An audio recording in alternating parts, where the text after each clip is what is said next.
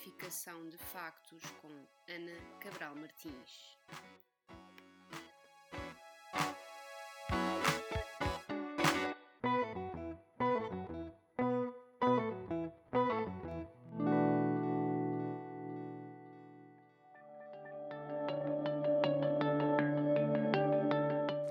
Olá a todos e bem-vindos a mais uma verificação de factos com. Desta vez vamos de facto verificar factos. E eu achei que seria interessante pegar em Star Wars, especialmente porque estreou recentemente o mais recente episódio, o oitavo, uh, Os Últimos Jedi, ou em inglês The Last Jedi. Mas gostaria de, em vez de fazer spoilers ou falar sobre o filme para todas as pessoas que ainda não viram, gostaria de voltar atrás e de falar do Force Awakens. Isto porque, na altura em que o filme saiu, para além de ter sido obviamente celebrado como retorno a tudo aquilo que gostávamos, ou os fãs gostavam, os críticos a Star Wars, era também uma espécie de uma pequena cópia do filme original, do New Hope, de 1977. E eu achei que seria interessante fazer. Verificar de facto esse facto. Mas antes de começarmos a verificação side by side, lado a lado dos dois filmes, gostaria de falar um pouco sobre como Force Awakens surge, ou o Despertar da Força em português. Uh, o George Lucas vende a sua produtora Lucasfilm à Disney. A presidente torna-se a Kathleen Kennedy e começam a preparar uma nova trilogia que se passa 30 anos depois do regresso do Jedi, que retorna às personagens de Luke, Leia e Han Solo, com os atores que conhecemos, Harrison Ford, Carrie Fisher, Mark Hamill, mas cujo objetivo é Uh, tem duas partes. Uh, por um lado, é voltar ao, ao, no fundo, à essência de Star Wars nos anos 80, no final dos anos 70 e 80, e uh, criar novas personagens para uma nova geração, criar novos antagonistas, novos protagonistas, esse tipo de coisas. Uh, portanto, tecnicamente Passa-se 30 anos depois, é o sétimo episódio. Uh, as prequelas não deixam de contar e são mais ou menos recontextualizadas mais no, no Last Jedi do que no Force Awakens. Uh, o episódio 7 é a primeira de uma nova, desta nova trilogia. É produzida tanto pelo Lucasfilm como pela Bad Robot, dado que realizadora J.J. Abrams e essa toda dele. E tem como personagens principais, para além do Harrison Ford e do Carrie Fisher, no papel do Han Solo e respectivamente, os atores que vão, no fundo, trazer sangue novo. Adam Driver, Daisy Ridley, John Boyega, Peter Nyong'o, num papel pequeno, Donald Gleason e também num papel pequeno Max von Sydow. Oscar Isaac, não esquecer o Oscar Isaac. E uh, o filme, obviamente, foi extremamente bem sucedido no box office, fez imenso dinheiro, uh, quebrou uma série de recordes, uh, foi muito bem recebido pelos fãs e pela crítica.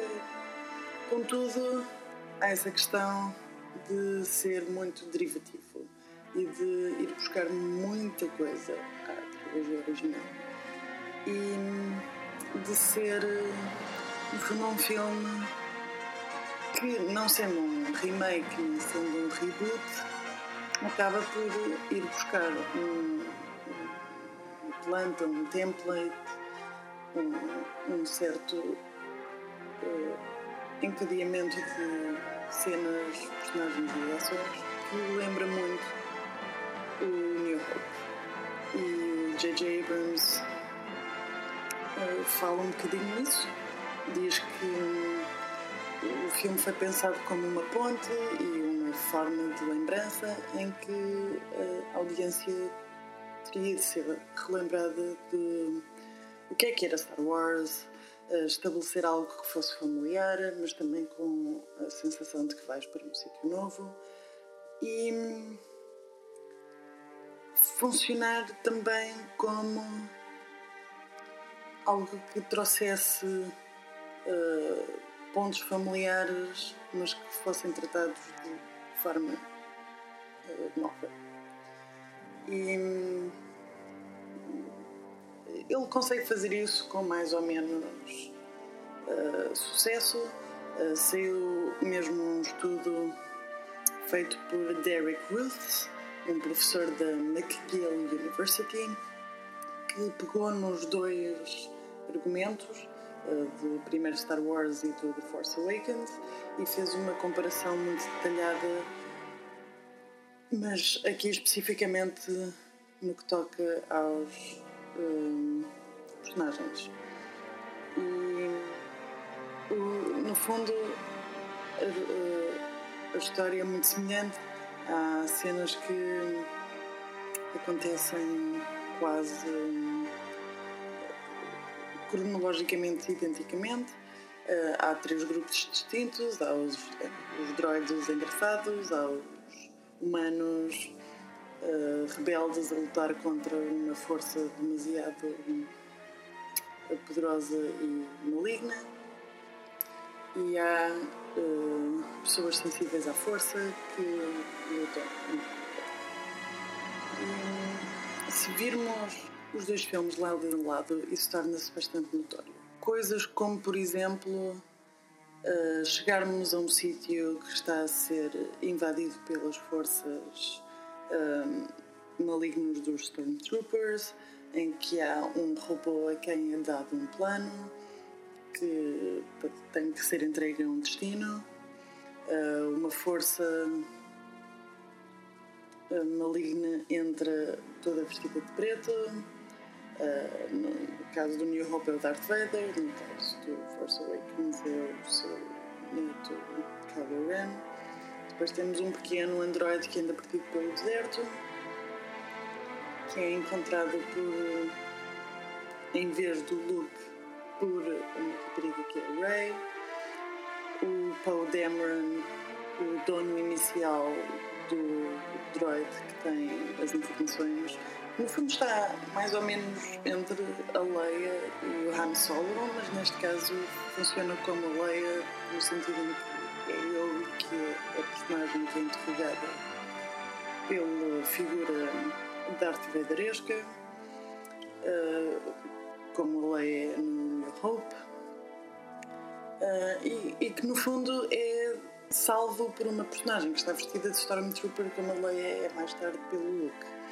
Uh, também há um momento de fuga de uma cidade no, uh, no, no, caso do Force Awakens pelos personagens da Rey e do Finn que escapam na Millennium Falcon. Há muitos planos que são muito semelhantes. Nota-se mesmo que J.J. Abrams está a colar-se muito fielmente a imagens uh, que já conhecemos.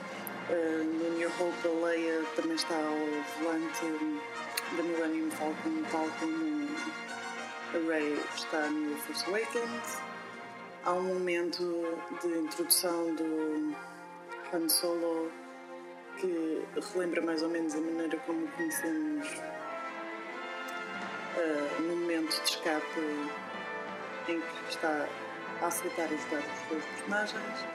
Vamos depois para um planeta extremamente verde, ou seja, passamos de um planeta de desértico para o planeta verde, mais uma vez muitas semelhanças.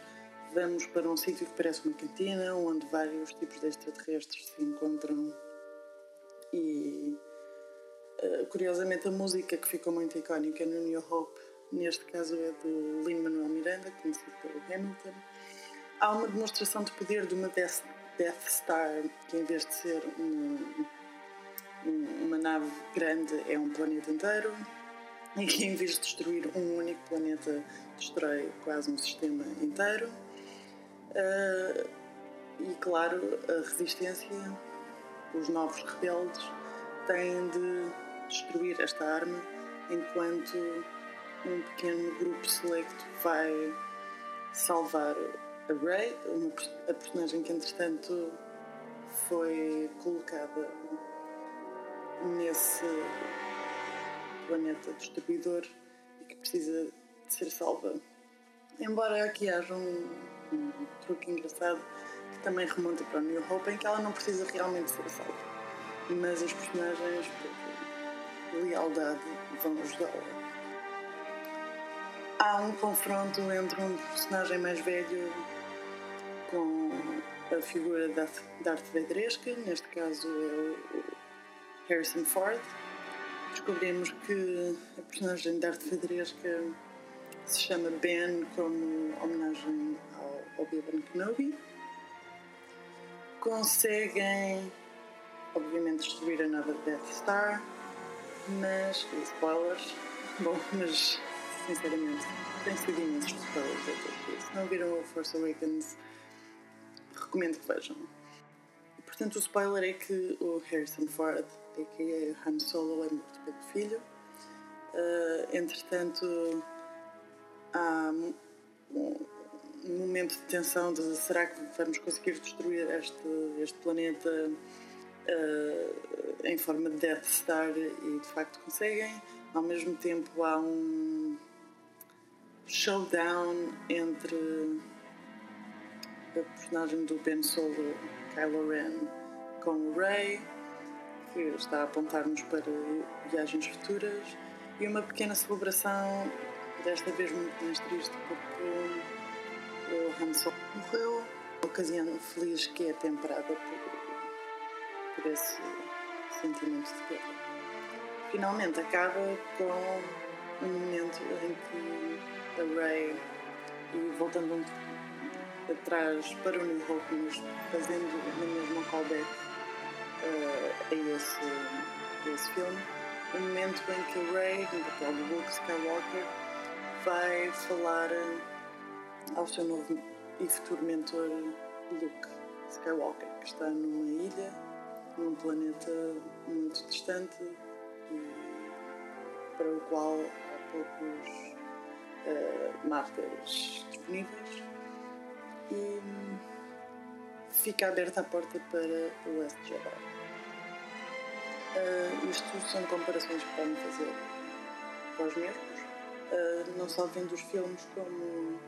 Uh, há uma série de artigos na internet que se podem ler sobre o facto de haver esta comparação muito óbvia, no fundo, mas já tinha alguns vídeos que se podem ver. As personagens não funcionam todas literalmente como decalques umas das outras. Uh, a Rey ao mesmo tempo Leia, Han Solo e Luke. Uh, não há assim tanto esse decalque, mas é mais uma questão de momentos e da forma como a história vai progredindo. E mesmo as imagens que nos são mostradas são cópias muito óbvias do primeiro filme, o que de certa forma funciona porque está a trazer esse sentimento de familiaridade comunicativa que fez com que acabasse por funcionar o filme enquanto artefacto que recupera a sensação de estar a ver uma coisa que se gosta e com a qual se tem uma ligação nostálgica para o bem e para o mal. Espero que tenham gostado desta verificação de factos e vemo-nos na próxima. Vamos, vou, neste caso eu, tentar manter os episódios mais nesta onda, uh, em que de facto verifico factos. Uh, e espero que nos vejamos numa galáxia far, far away brevemente. Obrigada e até à próxima.